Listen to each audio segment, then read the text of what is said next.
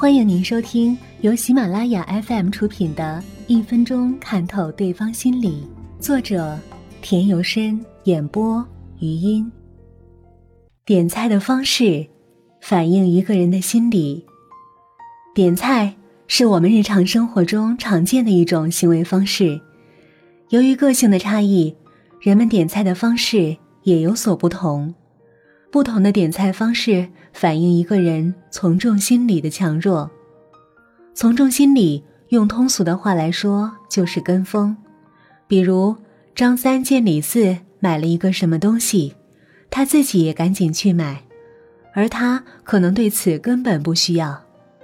那么，你身边的人都有什么样的从众心理呢？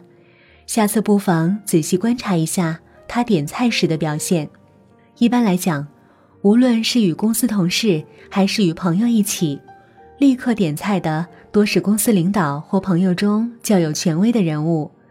他们的权威在此时是一个最佳的表现机会。如果他们不点菜，可能没有人会主动先点菜，而且他们的带头作用不仅体现在点菜上，在工作与生活上遇到问题时，他们的领导能力也会彰显出来。一般。最后点菜的人多为担心被同伴抛弃、缺乏自信的人，他们不敢先于别人点菜，而又不敢不点，于是到了最后，他们只能附和大众，不得不点菜，这样他才能保持在大众团体中的一席之地。而有的人总是会点异于同伴的食物，往往这种人表现出的从众心理就少了。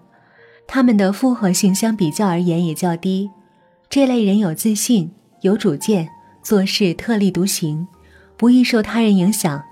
就算自己点的菜并不是自己所喜欢的，但为了区别于他们，他们仍会故意为主。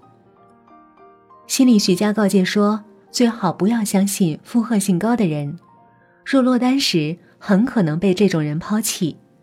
附和性低者属唯我独尊型。可安心交往，一旦有事可以依赖，但组成队伍时最好不予采取。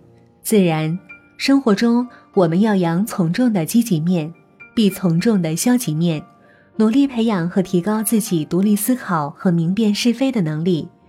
遇事和看待问题，既要慎重考虑多数人的意见和想法，也要有自己的思考和分析，从而使判断能够正确。并以此来决定自己的行动。凡事都从众或都反从众，都是要不得的。